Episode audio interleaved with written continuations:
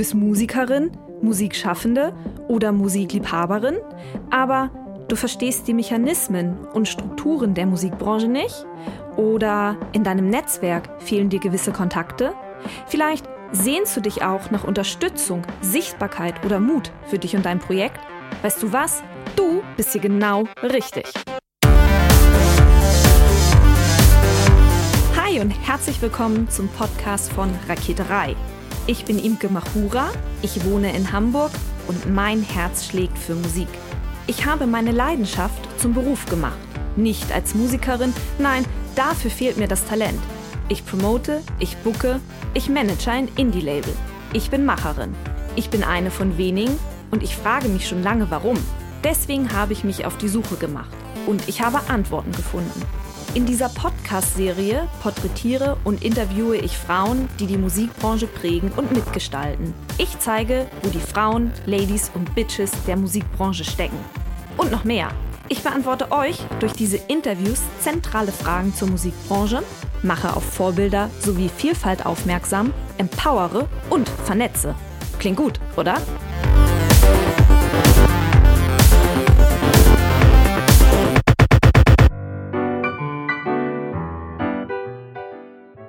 Jörg ist Hamburger, durch und durch. Er sagt, was er denkt, und man weiß bei ihm immer, woran man ist. Ich mag das sehr gerne. Vom Gymnasium ging es runter auf die Realschule und es folgte eine Ausbildung zum Industriekaufmann. Dann habe ich aber gemerkt, das kann es jetzt nicht gewesen sein, habe dann mein Abitur nachgeholt und habe dann mein Studium irgendwann begonnen. Er studierte zunächst Sozialökonomie und dann BWL. Damit vertagte er geschickt die Auseinandersetzung mit seiner beruflichen Zukunft. Denn ein betriebswirtschaftliches Studium hielt erst einmal eine Menge Türen offen. Das hatte damals natürlich alles relativ wenig noch mit Musik zu tun. Stimmt, hier musste erst ein Kollege für den gedanklichen Anstoß sorgen. Das war eigentlich eine ganz zufällige Begegnung. Und zwar bin ich im ersten Studiengang, da bin ich mit einem Kumpel oder einem Kommiliton im Bus gefahren und da haben wir uns über die Zukunft unterhalten und er meinte, Jörg, du bist doch so ein mega Musiknerd. Warum gehst du denn nicht in die Musikbranche? Hinter der Musik gibt es auch noch eine Branche. Daran hatte er nicht gedacht. Ihm wurde klar, dass er genau dort arbeiten möchte. Es hatte Klick gemacht. Er suchte sich seinen ersten Praktikumsplatz und wurde Promoter. Mittlerweile ist viel Zeit vergangen. Jörg guckt auf viele berufliche Stationen in der Musikbranche zurück und er brennt nach wie vor für seinen Job. Das Entdecken einer Band und die mögliche Vermarktung dahinter, wie man diesen Künstler weiterentwickelt, das ist für mich eigentlich so die Triebfeder von allem.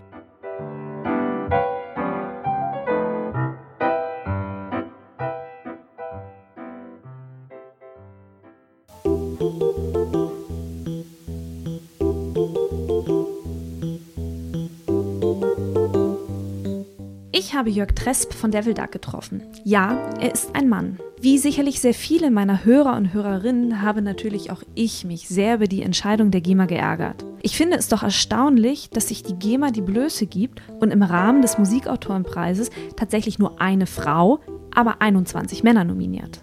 Und über die Zusammensetzung der Jury will ich erst gar nicht reden, weil hier war ja das Verhältnis noch schlechter. Das geht? Oh ja, die GEMA hat es vorgemacht. Es wird deutlich, dass es in der Musikbranche offensichtlich ein Missverhältnis zwischen Männern und Frauen gibt. Ich frage mich, wie ein Mann das wohl wahrnimmt. Und genau darüber habe ich mit Jörg gesprochen. Hi Jörg, herzlichen Dank, dass du dir Zeit genommen hast. Moin Imke, gerne doch. Du bist Inhaber des Musiklabels Devil Duck und bietest unter dem Namen Dan Ken Label Service an. Dein Fokus liegt aber eher auf dem kanadischen Markt. Was kann ich mir denn unter einem Label Service vorstellen? Ja, zum einen ist es ja der große Unterschied zwischen Label und Label Service ist nun mal die, die Risikoverlagerung. Ne? Ich mache primär das Label Devil Duck Records, das heißt, ich decke einen Künstler, nehme den unter Vertrag und ich habe das volle Risiko. Das heißt, ich komme für alle Kosten auf, die entstehen. So, Label Service gibt es ja leider sehr inflationär zurzeit und mache ich ehrlich gesagt auch nur on the side. Da ist es natürlich anders gelagert. Das heißt, die Band zahlt mir eine gewisse Fee, wie die auch mal dann zustande kommt. Und für diese Fee biete ich ihnen eine Serviceleistung an. In diesem Fall veröffentliche ich ihre Platte über den Vertrieb Rough Trade. Ich mache das ganze Produktmanagement dazu, das ganze Timing und die ganze Kampagne in Anführungszeichen. Und wir bieten da zusätzlich auch noch Promotion an in den Bereichen Presse, Radio, Online. Ich hatte ja eingangs auch schon erwähnt, dass dein Labelservice Dan Ken heißt. Wer ist denn Dan eigentlich? Also Dan can make things happen, darum ging es ja im Prinzip. Und ich wollte damals zumindest, als ich den gegründet habe, den Label Service, habe ich viel mit dänischen und kanadischen Bands zusammengearbeitet. Das heißt, das sollte sich im Namen wiederfinden. Deswegen Dan Denmark und Can Canada. Nur das Dan wird halt anders geschrieben und dann hatte ich die Idee, das Ganze zu personifizieren und diesem Typen einfach einen Namen zu geben und der heißt dann halt Dan. Den gibt es natürlich nicht, aber das ist so ein bisschen, dass ich damit gespielt habe. Zuerst dachte ich, muss das mein Gesicht sein, habe ich gesagt, nee, nee, nee, nee, nee, das mache ich lieber nicht und dann habe ich einfach ein, ein anderes Gesicht gefunden, das ich dazu genommen habe halt. Wie gesagt, der Dan Ken Label Service ist für mich wirklich eine Sache, die on the side ist und es ist nur aus der Not geboren, weil drei kanadische Bands mich ansprachen, sie wollen mich als Produktmanager buchen und ich gesagt habe, es gibt doch gar kein Produkt und dann habe ich zusätzlich noch einen Label Service gegründet, was wie gesagt überhaupt nicht mein Schwerpunkt ist. Mhm. Haben die Musiker die Möglichkeit, wenn sie über den Label Service bei dir veröffentlicht haben, in dein Label auch zu kommen? Ja, es gibt sogar ein aktuelles Beispiel mit der kanadischen Band Straight Kelly, deren erstes Album ich auf dem Label Service hatte und die ich jetzt rübergezogen habe zu Devil Duck Records. Ne? Mhm. Also der große Unterschied ist ja auch noch zu dem, was ich gerade gesagt habe, dass die natürlich ihre ganzen Rechte behalten sie natürlich bei der Label Service Seite und bei der Label Seite habe ich die mechanischen Rechte dann natürlich für eine gewisse Zeit lang. Mhm. Warum der kanadische Markt? Es ist gar nicht nur der kanadische Markt, es ist natürlich auch sehr viel US-amerikanisch, was ich mache. Das ist hauptsächlich drüben, das ist primär ganz subjektiv mein Musikgeschmack weil ich in Europa, ehrlich gesagt, bis auf ein paar Skandinavier, die ich ja auch habe, nicht so Bands entdecke, die ja, mir am Herzen liegen, einfach genug. Mhm. Ne? Das ist einfach primär eine musikalische Entscheidung. Ich bin auch öfter drüben, kann gut mit Kanadiern, sind auch nette Menschen, das kommt da vielleicht auch noch dazu. Und manchmal mache ich noch mehr mit Kanadiern als mit US-Amerikanern, weil die natürlich auch ein Funding-System haben. Sprich, es ist einfacher, kanadische Bands erstmal auf Tour zu holen, was natürlich für ein Label essentiell wichtig ist, als vielleicht eine US-amerikanische Band. Wo liegt der Unterschied zum deutschen deutschen Markt? Gibt es da Unterschiede? Unterschiede gibt es zwischen jedem Markt. Ne? Mhm. Ne? Also UK und Deutschland sind sehr unterschiedlich. Genau das gleiche gilt für Kanada oder für die USA oder sowas halt. Ne? Also Unterschied ist ja, der deutsche Markt ist natürlich logischerweise, 70 Prozent ist deutschsprachig. Das heißt, der deutsche Markt ist natürlich sehr, ja, deutsch einfach, wenn man so möchte. Und das ist genau das, was ich nicht mag. Ganz seltene Ausnahmen gibt es bei mir, wo ich auch deutschsprachige Bands mag. Aber das sind, wie gesagt, Ausnahmen halt. Ne? Das heißt, ich mag die deutsche Sprache gesungen eher nicht. So. Mhm. Und wenn das der Fall ist, dann wird natürlich der Markt hier auch schon sehr eng. Das gibt nicht genug Künstler und Bands, die ich sehr, sehr gut finde, die Englisch singen hier. Das heißt, dann bediene ich mich meistens dann in USA, in Skandinavien oder in Kanada halt. Ne? Also.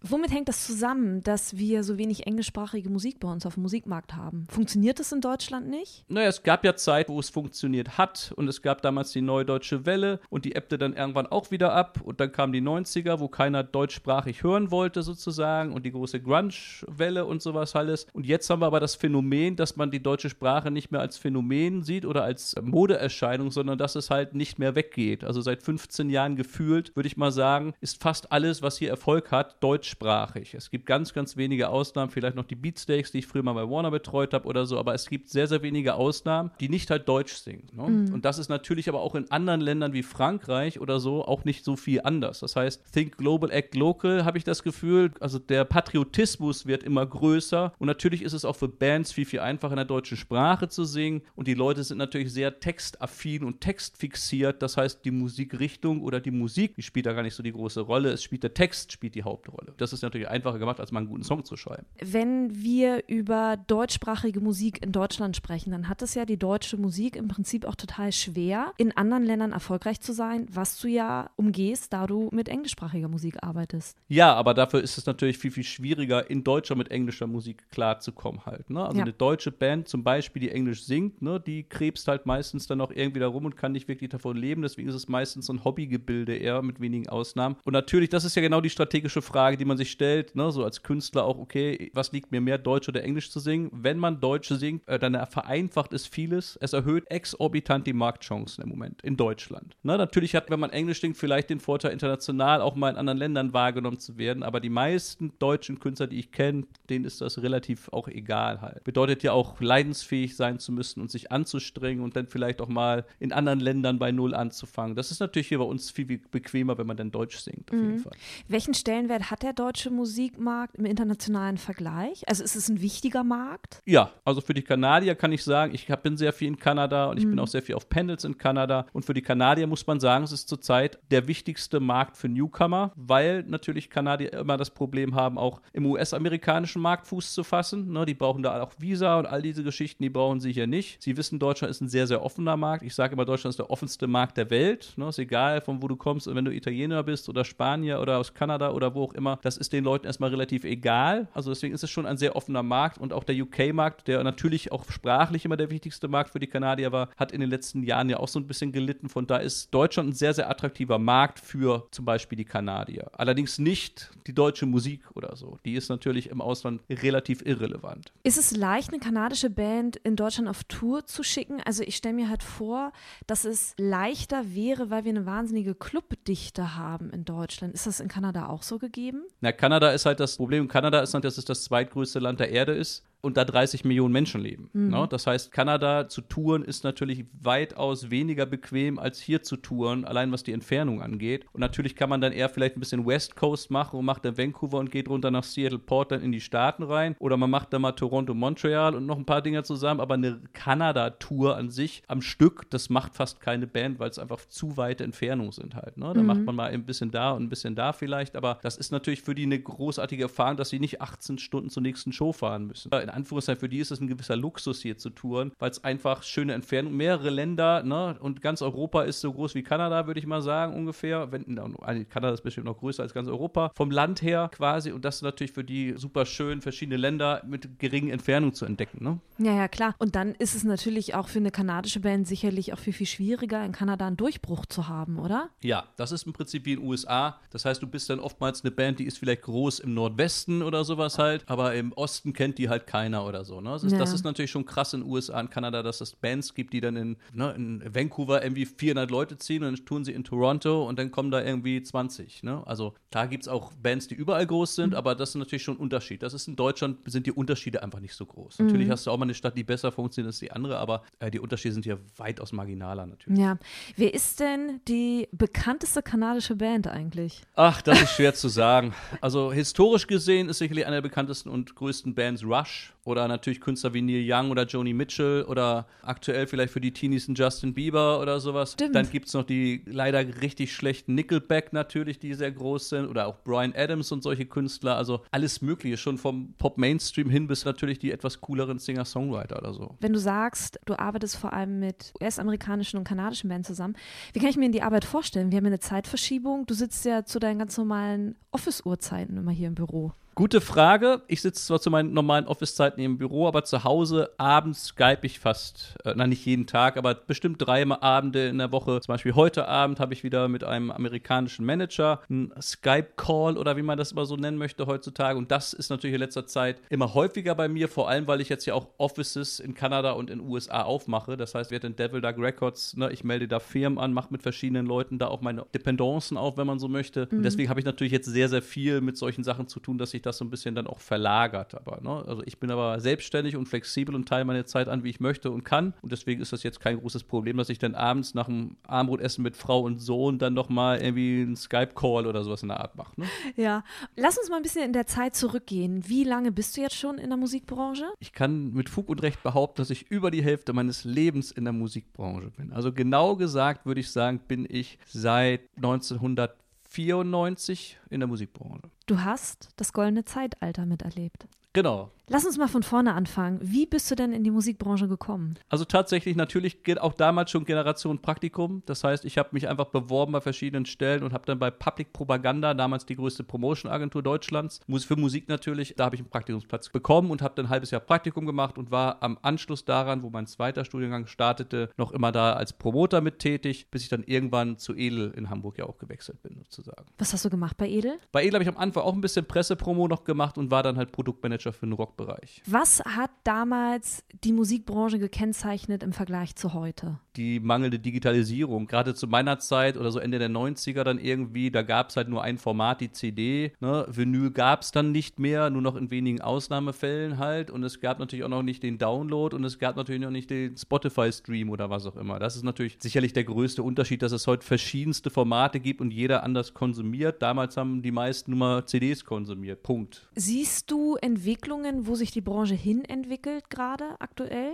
Ich bin selber größter Fan, das heißt, ne, ich konsumiere nur noch Spotify und kaufe mir von Bands, die ich gut finde und Künstlern, die es wert sind, aus meiner subjektiven Sicht, kaufe ich mir die Vinylplatte. Für mich mhm. ist also ne, diese Mischung aus Streaming Und Vinyl, das ist für mich das, was Sinn macht. Alles andere macht für mich keinen Sinn. Der Download stirbt mhm. aus, logischerweise. Die CD geht auch bei uns langsam zurück in den USA. Ich habe viele Labels, mit denen ich arbeite oder die ich kenne, weil es Freunde sind, die produzieren in der Regel keine CDs mehr. Die machen also nur noch Vinyl und digital und das ist sicherlich der Weg, wie es hier auch gehen wird. Ne? Digital, klar, gehe ich total mit, aber funktioniert Vinyl in jedem Musikgenre? Nein, natürlich nicht. Ne? Also eine Helene Fischer hat auch mal Vinyl gemacht von ihrer Platte und die hat keine 400 Stück verkauft. Ne? Also das funktioniert natürlich in vielen, vielen Nischen nicht oder Genres. Es, ne? Je nischiger eine Genre ist, umso besser funktioniert es natürlich. Das heißt, im Pop-Mainstream, im Schlager oder in der Volksmusik wird Vinyl natürlich nicht das Format der Zukunft sein. Das wird es nirgendwo sein. Mhm. Aber bei uns, gerade in meinem Genre, im Indie oder Singer-Song oder was weiß ich, die meisten Devil Duck-Fans, so es die denn gibt, primär, die konsumieren Vinyl halt. Ne? Also mhm. das ist schon wichtig in unserem Genre, aber für viele Genres gilt das natürlich nicht. Gerade für die, wie gesagt, die großen Genres sind nicht wirklich Vinyl-affin. Das ist einfach zu nischig. Ne? Was aber auch denn dafür sprechen würde, dass die CD noch sehr lange am Markt bleibt. Ja, sehr lange ist ja immer so eine Sache. Ne? Vor zehn Jahren hat man gesagt, in zehn Jahren ist sie tot, jetzt ist sie noch da. Und man darf ja nicht vergessen, Deutschland ist mit Abstand der physischste Markt der Welt. Also es gibt keinen Markt auf der Welt, das auch nur annähernd so physisch ist wie Deutschland. Vielleicht noch Holland, aber das ist ja nicht so der relevanteste Markt. Aber klar, in Kanada, USA, wo ich mich viel rumtreibe, da ist die CD einfach relativ in den Nischen zumindest, nicht bei Mainstream-Produkt, aber in den Musiknischen ist es relativ irrelevantes Format schon jetzt. Und bei uns wird es natürlich, der Deutsche ist sehr haptisch, der Handel ist sehr, sehr stark in Deutschland leider. Und dadurch wird die CD natürlich noch länger bestehen bleiben als jetzt in anderen Ländern. Aber Dann ist USA und Kanada also schon viel, viel digitaler als wir Deutschen. Ja, viel. Du hast gerade schon erzählt, du warst bei Edel. Wie ging es denn nach Edel für dich weiter beruflich? Ich habe es bei Edel ehrlich gesagt nicht so lange ausgehalten. Das lag natürlich auch sehr an meinem, an meinem Musikgeschmack, glaube ich, und auch vielleicht an der Kultur. Und ich war dann 1997 bin ich dann zu Warner gegangen. Ein Major-Label. Genau, und war da dann halt Produktmanager, Senior-Produktmanager, dann war ich Marketing-Manager und habe quasi das Rock-Department dann geleitet. Also ich war sieben Jahre alles in allem bei Warner. Du hast heute ein Indie-Label. Wie hast du die Arbeit damals bei Major-Label erlebt? Mit dem Wissen von deinem eigenen Indie-Label jetzt? Was sind so die Unterschiede zwischen Major und Indie? Also einer der größten Unterschiede ist sicherlich das Timing. Also ich bin ohnehin ein Mensch, der Timing sehr, sehr gut kann. Ich unterrichte das unter anderem auch selbst im Zeitmanagement noch. Und das lernt man beim Major besser als bei jedem Indie. Warum? Ganz klar, weil du natürlich auf den Punkt, das REM-Album muss auf eins gehen, das ist die Zielsetzung und dafür muss alles getan werden und du musst alle Vorarbeiten marketingmäßig und promotionmäßig geleistet haben, damit du sicherstellst, dass das auch funktioniert, das Ganze. Ne? Von und was für einem Timing reden wir da? Von wie vielen Monaten? Naja, im Prinzip von zwei, drei Monaten halt, mhm. bevor die Platte dann rauskommt, sozusagen, dass du alles richtig aufstellst, Marketingplan entwickelst, deine Budgets planst und so weiter und so fort. Und das ist natürlich, was ich aber auch beim Indie schön finde, das ist jetzt natürlich alles total entspannt. Natürlich spielt Timing auch eine Rolle, aber da Charts für mich als kleines Indie relativ irrelevant sind, spielt das Timing natürlich irgendwie eine weitaus geringere Rolle. Es muss nicht alles auf den Punkt kommen. Die Zielsetzung ist nicht in die Charts zu gehen, sondern die Zielsetzung ist langfristig einen Künstler zu entwickeln. Ne? Und das ist natürlich beim Major was anderes. Da ist es natürlich eine andere Langfristigkeit. Also die Langfristigkeit stellt sich natürlich viel kürzer dann da halt. Und da gibt es natürlich gerade bei bekannten Künstlern, die ich auch hauptsächlich gearbeitet habe, wie Alanis Morissette, R.E.M., Linkin Park, Green Day, Madonna, bla bla bla. Da gibt es natürlich auch Zielsetzungen. Und wenn du dann sagst, okay, ich habe das hier langfristig jetzt gemacht, dann rollt halt der Kopf, weil alle anderen Länder auf eins gegangen sind, bis auf Deutschland und erzählen denen mal, dass du einen anderen Plan hattest. Das ist natürlich das eine. Und der andere große Unterschied ist sicherlich, dass man beim Major immer bis zu einem gewissen Grad Politik auch betreiben muss. Ne? Das heißt, du musst einen Künstler oder Warner in Amerika oder in England viel öfter erklären, warum funktioniert etwas nicht, warum gebt ihr da nicht mehr Gas oder mehr Geld aus und so weiter. Also gerade ich war ja auch das Bindeglied zu Warner USA für mein Rock Department mhm. und man muss sehr viel Diplomatie dann auch mitbringen und das ist mir dann irgendwann, ja, irgendwann wollte ich nicht mehr zu diplomatisch sein. Ich mag Diplomatie gar nicht so gerne. Ich sage immer am liebsten meine Meinung und da muss man natürlich in der Position auch so ein bisschen Diplomat bleiben. Und das war ich dann aber nicht mehr.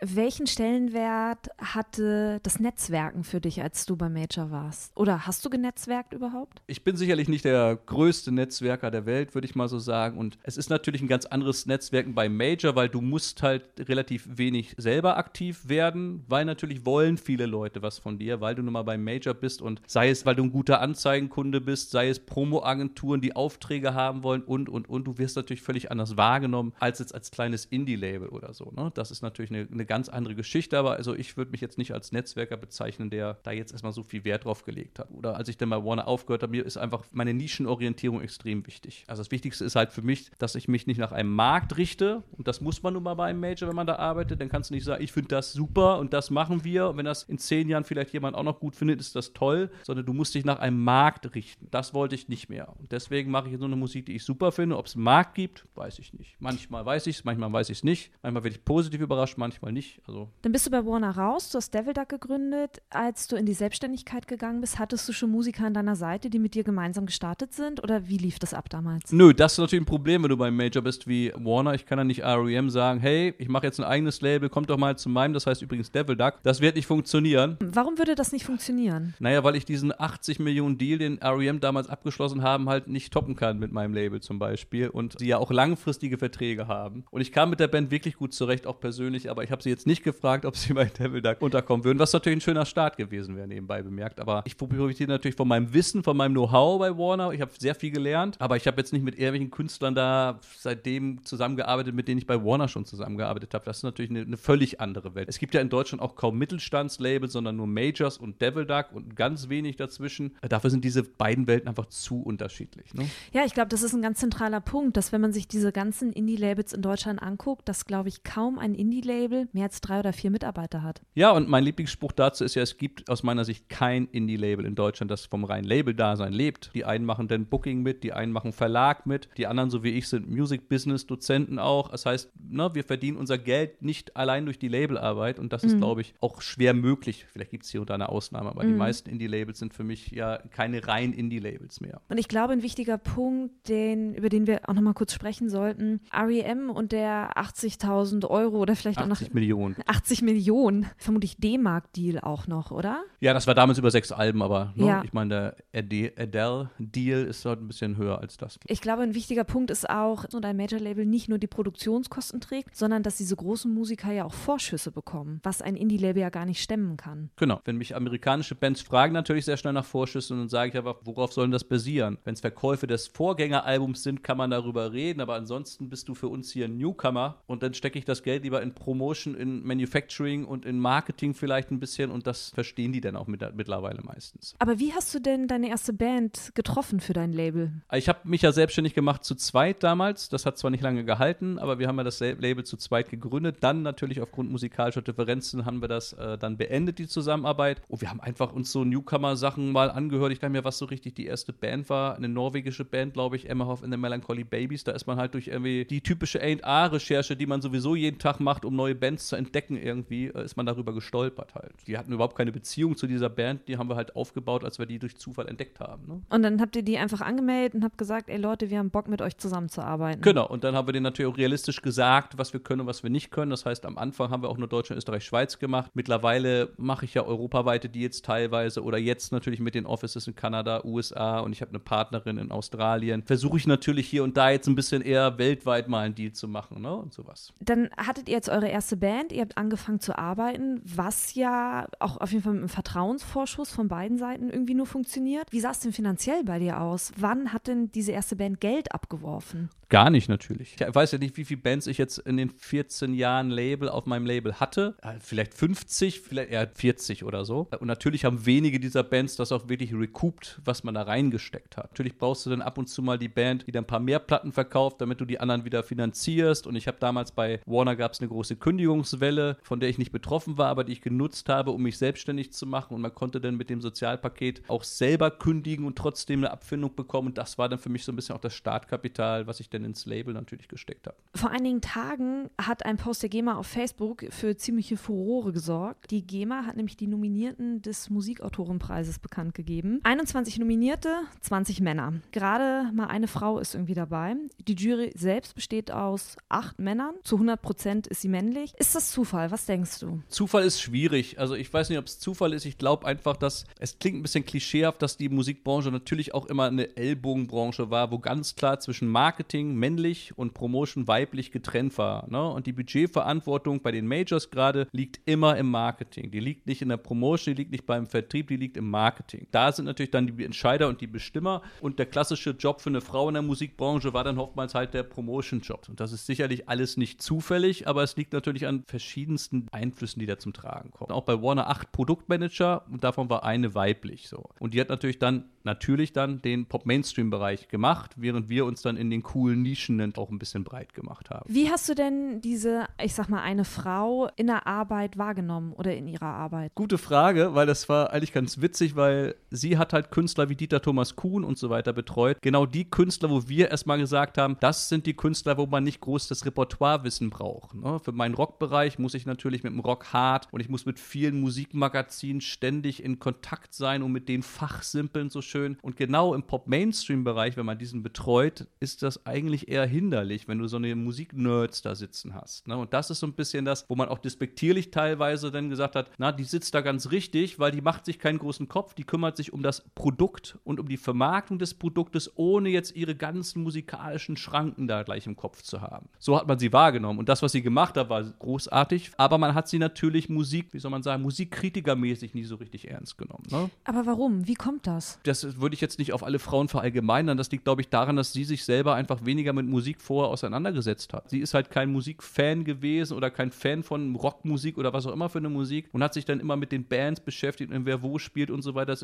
interessierte sie halt gar nicht. Ne? Mhm. Ne? Aber trotzdem war sie in der Vermarktung, in dem Job, hat die das extrem gut gemacht halt. Ne? Vielleicht gerade, weil sie halt vorher auch nicht so ein Musik-Nerd-Wissen hatte. So, ne? Aber dennoch saß sie auf der gleichen Position wie sieben andere Männer. Ja. Was müsste sich deiner Meinung nach in der Branche ändern? Also ich meine, das mit der GEMA ist irgendwie nur ein Beispiel, wo wir eine Männerdominanz irgendwie wahrnehmen. Und du hast jetzt gerade von Major erzählt, aber auch wenn ich mir die Indie-Label-Szene angucke, ich kenne zwei Labels, die Frauen geführt sind, aber ich kann dir unzählige Indie-Labels nennen, die männlich geführt sind. Ja, aber Indie-Labels, so wie meins zum Beispiel, hm. die macht man ja aus dem Antrieb, dass man selbstständig werden möchte, dass man was machen möchte, dass man Bands, wo man meint, die nicht wahrgenommen werden, die möchte man sein und die möchte man versuchen zu entwickeln. Die meisten, die ich kenne, die das in so einer Musiknische machen, dass die männlich sind, warum auch immer. Also ich kenne wenige Frauen, die sagen, hey, ich möchte ein Label machen. Das mag chauvinistisch hier und da klingen, aber ich glaube, dass natürlich auch das Sicherheitsdenken eine Rolle spielt. Kein Mensch, der ein gewisses Sicherheitsdenken hat, macht ein Indie-Label. Das macht ja keinen Sinn. Labels sind die einzigen in der Musikbranche, die überhaupt in Künstler Geld investieren. Ne? Das darf man ja nicht vergessen. Ein Booker investiert kein Geld, vielleicht ein bisschen Arbeitszeit und so, das machen alle. Aber ein Management, ein Booker, ein Verlag, so er denn keinen Vorschuss zahlt, was die meisten kleineren Verlage eh nicht tun,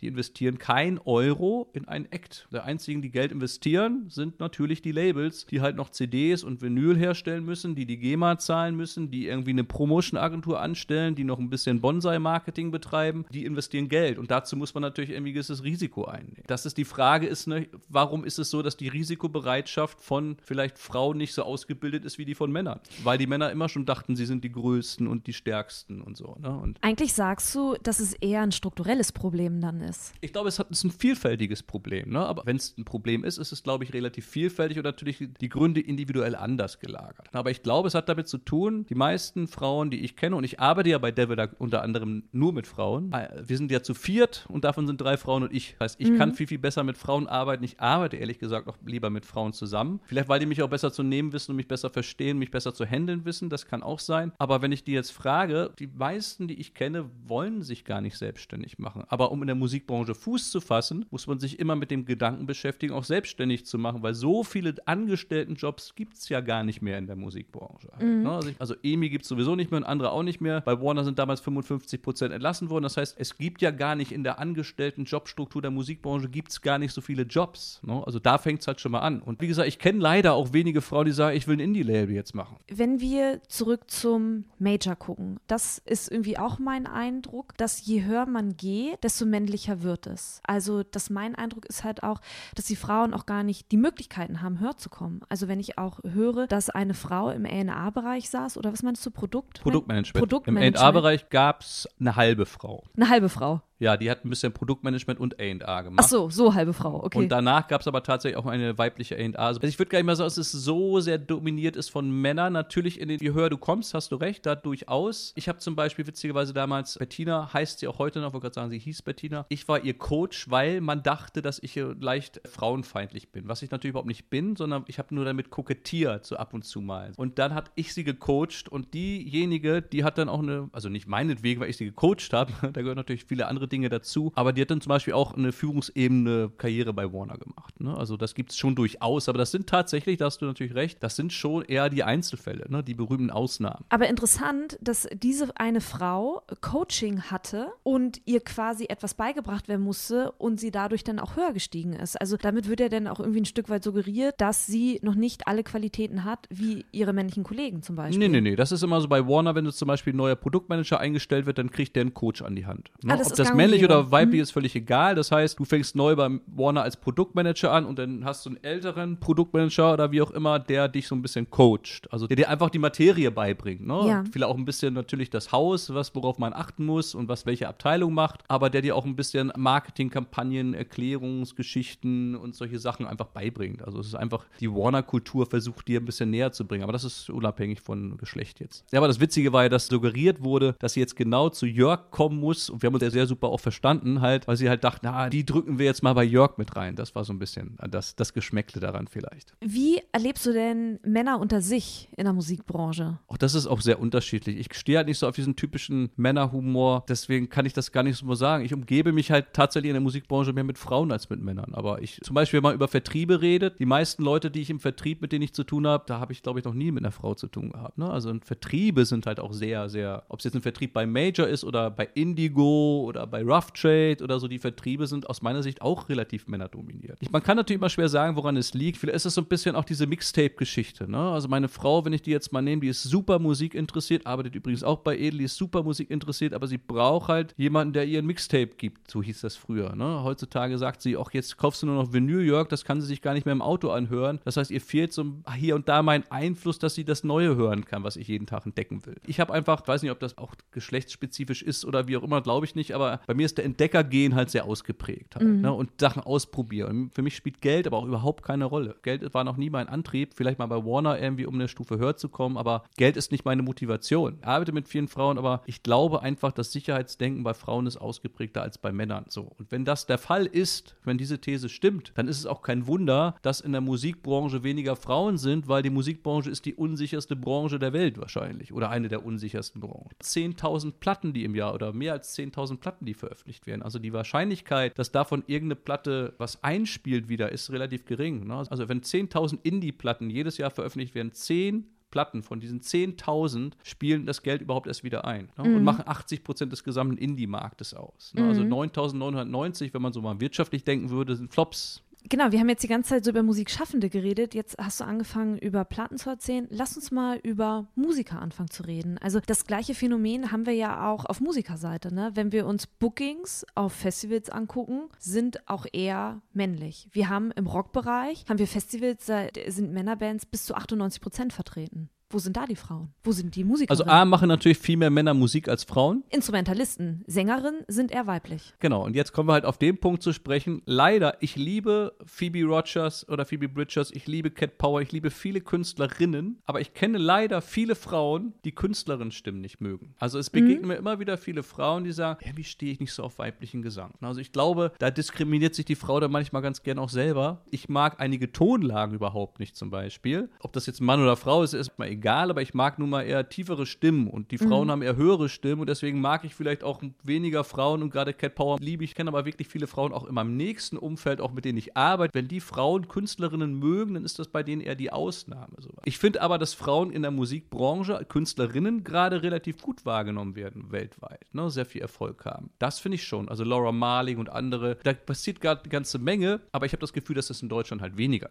Na, weil in Deutschland, wenn man sich die Solisten die letzten zehn Jahre, die Solokünstler, die sehr viel Erfolg gehabt haben, anguckt, dann ist das halt Casper und Crow und wie sie alle heißen, die ganzen Schwiegersöhnchen nebenbei bemerkt, ne, die ja auch noch dazu kommen, wie Tim Benske und sowas. Also das sind alles für mich Schwiegermuttermusik, wenn man das mal so despektierlich sagen möchte. Aber die Frauen, die kommen halt nicht ganz so groß raus. Ne? Also die Solistinnen. Ne? Da gibt es Boy als weibliches Duo noch eine rühmliche Ausnahme, weil das ist eine rühmliche Ausnahme insofern, es sind zwei Frauen, die auch noch Englisch singen. Das ist natürlich extrem rar. Ne? Aber wenn man sich das Label von Boy Boy anguckt, Alles deutschsprachig. alles deutschsprachig und alles männlich. Wenn man sich den Background hinter Beyoncé anguckt, die ganze Maschinerie hinter dieser Frau ist männlich. Ja. ja, aber vielleicht ist es auch so, ne, wie ich gerade gesagt habe, viele Frauen hören ja selber die Frauen nicht ganz so gerne. Ne? Also damit hat das sicherlich auch ein bisschen was zu tun. Es macht ja auch keinen Sinn, jetzt über Quoten und sowas zu reden. Generell ist es schwierig, mit Musik seinen Lebensunterhalt zu verdienen. So diesen Schritt zu wagen und sich dafür ein paar Jahre Zeit, dem passiert selten in Deutschland. Ne? Weil die müssen dann alle noch ihren Plan B und C haben und konzentrieren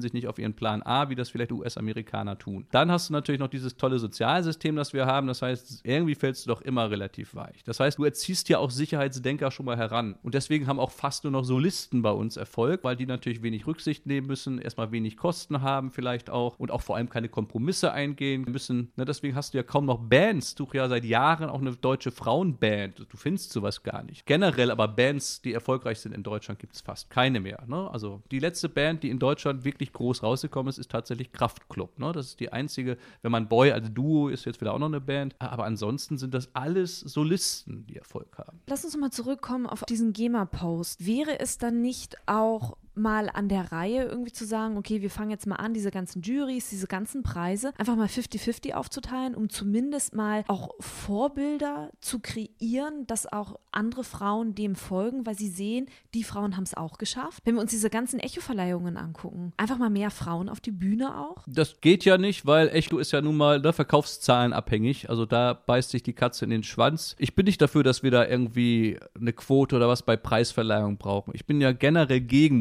Musikpreise jeglicher Art. Es gibt viel zu viele Musikpreise aus meiner Sicht. ne. Das macht- Absolut. das ist vielleicht mal versuchen, etwas nachhaltigere Musikpreise zu schaffen, wenn es denn überhaupt Musikpreise sein müssen. Aber ansonsten bin ich eher gegen Musikpreise, weil was ist das für eine Aussagekraft? Wird sogar noch der beste Musikjournalist, wir haben vielleicht drei gute in Deutschland, der beste Musikjournalist gekürt und jedes Jahr musst du wieder irgendwie jemanden küren und das ist doch irgendwie Quatsch. Und das- kostet alles ein Wahnsinnsgeld. und genau, den Echo muss man, glaube ich, auch, also muss ich zumindest in meiner Indie-Nische zum Glück nicht mehr reden. Damals musste ich ja acht Jahre hintereinander dahin. Lass uns auch mal über dieses ganze MeToo-Ding reden. Warum hat sich noch keine Musikerin oder Musikschaffende in der deutschen Musikbranche dazu geäußert? Die Frage ist, wer kann sich denn da überhaupt äußern oder wer könnte sich äußern halt? Ne? Meistens ist es ja so, dass viele auch denken, oh, pff, ich verkaufe eh keine Platten, mich kennt man da draußen kaum. Wer interessiert sich jetzt dafür, wenn ich mich äußere? Das ist die eine Sache. Die Frage ist, was ist denn so ein musikalisches weibliches Sprachrohr in Deutschland? Also mir fällt jetzt so ein bisschen Judith Holofernes ein, von der ich viel halte, die intelligent ist, finde ich, der man immer gut zuhören kann, wenn sie was sagt. Aber wir sind es auch nicht gewohnt oder generell, dass man sich äußert. Also wenn du sagst, warum hat sich da noch keine Frau geäußert dazu, keine deutsche Künstlerin? Naja, wie viele deutsche Künstler oder Künstlerinnen äußern sich zu Politik heutzutage? Also auch fast keiner. Das sind dann doch immer noch die alten Campinos dieser Welt, die dann irgendwie noch dazu befragt werden. Aber noch eine Ausnahme vielleicht, die sind nicht ganz so große, aber immerhin mittlerweile schon vielleicht Feine Sahne Fischfilet, eine der wenigen Bands, die sich überhaupt über Politik äußert. Kann man ja auch fragen, warum äußern sich denn überhaupt so wenige Bands politisch heutzutage oder so? Ne? Na, da haben wir vor einiger Zeit ja auch schon mal drüber geredet, dass auch so eine, so eine Musikbewegung,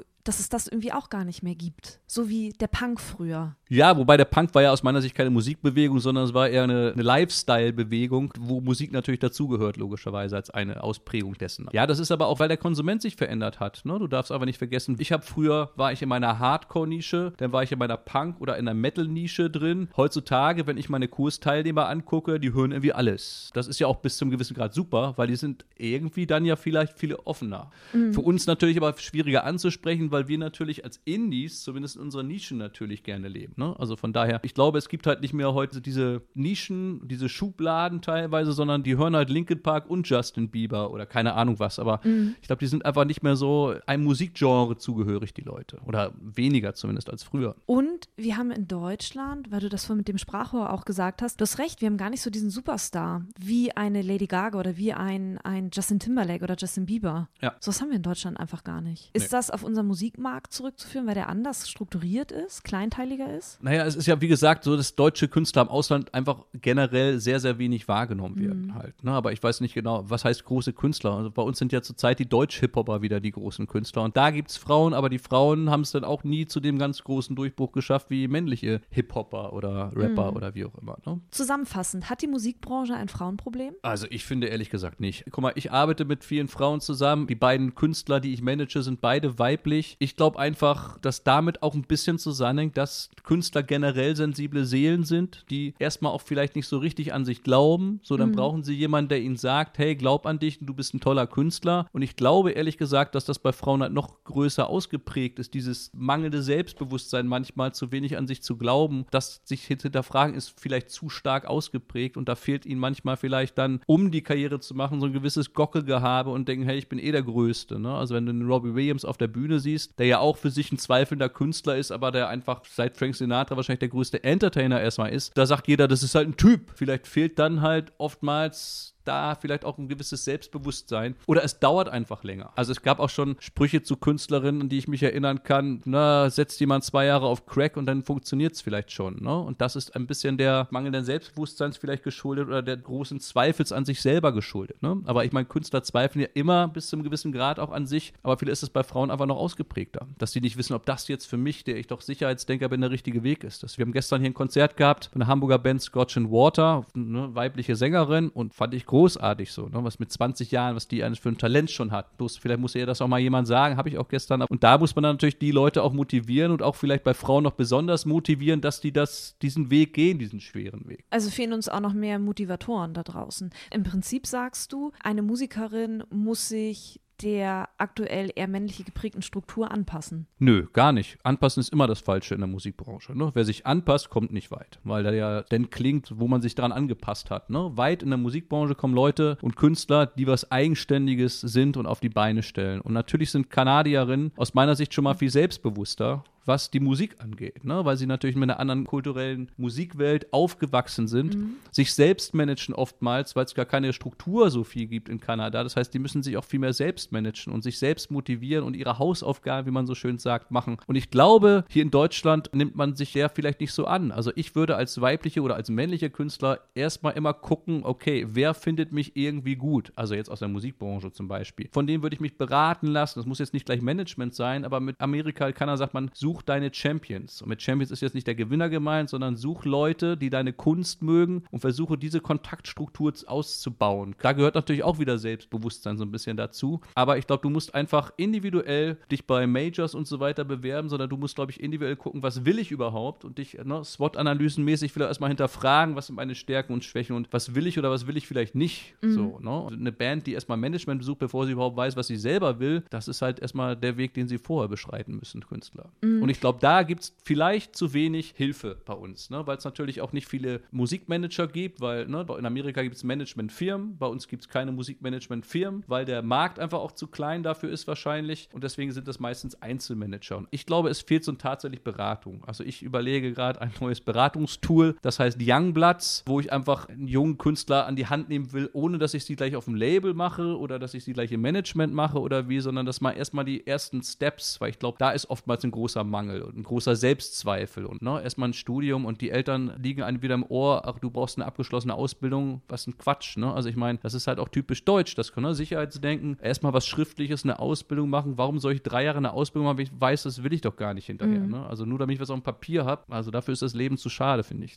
Aber das ist unsere Denkweise. Ne? Also ich meine, Flexibilisierung von Arbeitszeit ist in Deutschland auch schwieriger als in Holland. Welche Rolle spielt denn ein Kinderwunsch in so einer musikalischen Karriere? Ist das ein Karrierekiller? Aus meiner Sicht nicht. Das große Problem eines Karrierewunsches ist ja, man hat eine Karriere schon ein bisschen aufgebaut und dann kommt das Kind, so und dann kann man die Karriere mit dem Kind weiterführen. So wie das Judith Holofernes zum Beispiel hatte. Ne? Die hat mit Wir sind Helden eine große Band gehabt und war bekannt, hat ein Kind bekommen, die Band gab es dann nicht mehr und hat dann Solo weitergemacht. Das mhm. ist natürlich nicht mehr so groß, wie es vielleicht mal früher war irgendwie, aber das ist natürlich leider das, wie es aber nicht funktioniert oft. Also das wäre natürlich das Beste. Man baut seine Karriere latent auf bis zu einem gewissen Grad, damit man nach dem Kinderkriegen und der Pause, die da ja logischerweise dann stattfindet, damit man nicht bei Null anfängt. Aber auch da tun sich Amerikanerinnen leichter, mhm. weil selbst wenn die nicht groß sind, Mariah Taylor, die nimmt auch ihr Kind mit auf Tour. Oder ich habe gerade ein Duo gesigned, das ist ein Ehepaar aus den USA, die heißen Him for Her und die nehmen ihre elfjährige Tochter mit. In Amerika ist das Bildungssystem aber auch ein leichter. Das heißt, die sind ein halbes Jahr in der Schule und ein halbes Jahr ist die auf Tour mit den Eltern und die unterrichten die oder so. Mhm. Das ist natürlich bei uns nicht ganz so möglich. Das ist schwierig natürlich, da Kompromiss zu finden und beides unter einen Hut zu bekommen, weil sobald man das Kind oder das Baby oder wie auch immer mit auf Tour nimmt, da brauchst du auch jemanden, der sich darum kümmert, während du auf der Bühne stehst. Dass das natürlich ein Problem sein kann, ist ja ganz logisch und dass es natürlich gut klingt, lass uns doch vorher die Karriere mal aufbauen, dann kommt einfach ein Kinderwunsch und dann machst du da weiter. Weil meistens kommen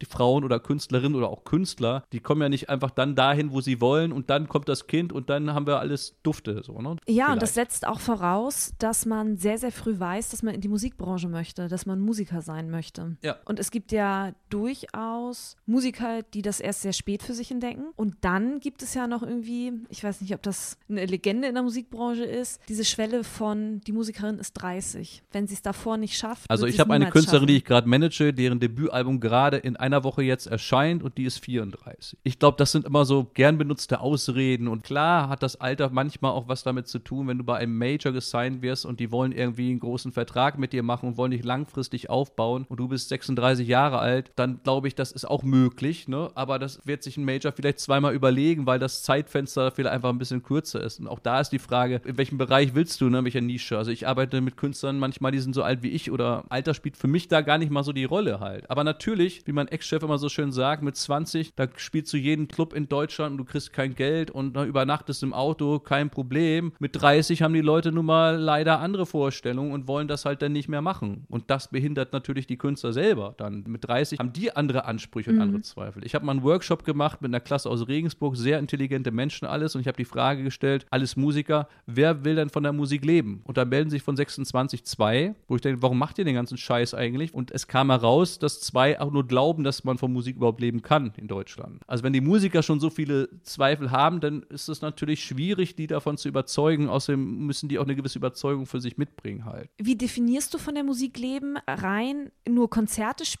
oder auch Unterricht geben? Achso, für mich sind das zwei verschiedene Paar Schuhe. Entweder mhm. möchte ich Künstler sein oder ich möchte kein Künstler sein. Ich bin oldschool, für mich heißt es Künstler. Also Mietmusiker oder Studiomusiker, das ist jetzt ja im Prinzip nichts, mit denen ich jetzt viel arbeite oder sowas halt. Ne? Mhm. Also ich, ich interessiere mich für Künstler und nicht für irgendwelche Mietmusiker. Das klingt jetzt despektierlich, es ist schön, dass es gibt und es ist auch gut damit sein Geld zu verdienen, aber solchen Künstlern arbeite ich jetzt persönlich nicht halt. Ne? Gibt es noch irgendetwas, was du hinzufügen möchtest oder zusammenfassend sagen möchtest, Jörg? Naja, wir sind ja hier deswegen auch zusammengekommen, weil ich dir gesagt habe, dass manchmal die Problematik zu wenig Frauen oder zu viele Hemmschwellen für Frauen oder andere Schwellen in der Musikbranche, ich glaube, manchmal ist mir das ein bisschen ein Anliegen, dass Frauen nicht zu sehr in ihrem eigenen Saft schmoren. Ne? Wenn ich auf diesen ganzen Frauenpanels immer gucke, sind da kaum Männer. Und dann frage ich mich, das kann ja dann auch nicht der richtige Weg sein, sich abzuschotten und irgendwie wie früher immer Mitarbeiter in der Küche über die Firma gelästert haben. Das bringt, glaube ich, nicht. Also ich glaube, es ist auch gut, wenn Frauen sich da auch mehr öffnen und so ein bisschen bisschen mehr auch auf die Männer vielleicht einfach zugehen und jetzt nicht blöse Forderungen stellen, sondern einfach so ein bisschen mehr versuchen, auch alles zu verstehen. Und dann werden sie wahrscheinlich in der Musikbranche, zumindest bei Leuten wie mir, schnell merken, dass da ja keine Despektierlichkeiten so sind. Äh, aber ich sehe immer nur Frauenpanels, wo aber kein Mann was zu der Thematik sagt. Und das ist ja eigentlich, aus meiner Sicht ist diese Einigelung auch nicht der richtige Weg. Es muss ein Miteinander sein. Genau. Wie gesagt, ich suche seit Jahren eine weibliche Band, weil ich zum Beispiel großer Sleater-Kinney-Fan bin. Das ist eine der besten Bands aus Olympia, Washington in Amerika, die 30-jährige langjährige Musikkarriere haben, in einer Nische natürlich. Aber sowas gibt es halt hier nicht. Und ich frage dann auch mal Musikerinnen, ah, lass uns doch mal irgendwie was machen. Und so, die wissen oftmals tatsächlich nicht, ob sie eine Musikkarriere überhaupt wollen. Und ich sagte mal, wenn ihr nicht selber an euch glaubt, wie soll denn da draußen jemand an euch glauben? Ne? Weil natürlich sind auch Authentizität ist wichtig. Und wenn der Künstler selbst zweifelt, ob er das Richtige macht, der Deutsche ist halt manchmal zu intelligent, genau wie der Kanadier einfach, zu gut ausgebildet. Ne? Der Amerikaner, der macht Musik und dann hat er noch einen Job, wie er vielleicht am Anfang ein bisschen Geld verdient, als Pizzabäcker oder als Maurer. So. Der deutsche Musiker möchte natürlich dann am liebsten auch noch beim Label dann sein Geld verdienen oder so.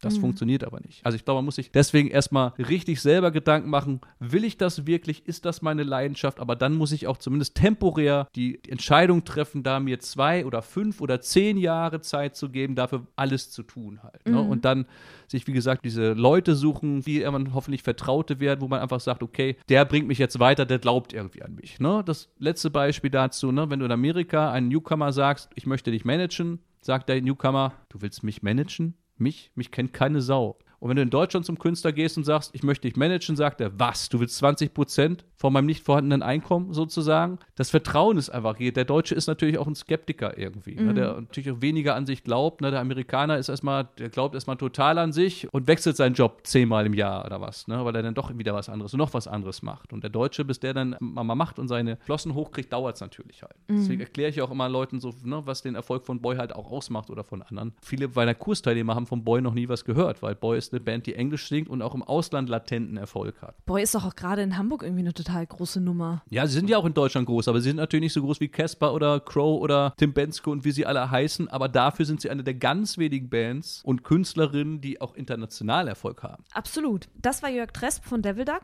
Herzlichen Dank, dass du dir Zeit genommen hast. Gerne doch.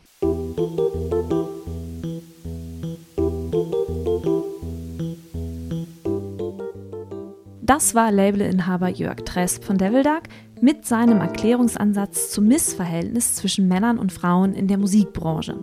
Teilt ihr diese Wahrnehmung oder seid ihr da anderer Meinung? Schreibt es gerne in die Kommentare auf Facebook und lasst es uns dort gemeinsam diskutieren. Ich lade übrigens alle Musikerinnen unter euch in die Raketerei Facebook-Gruppe ein. Lasst uns gemeinsam eure musikalische Karriere voranbringen. Wie das gehen soll? Ganz einfach.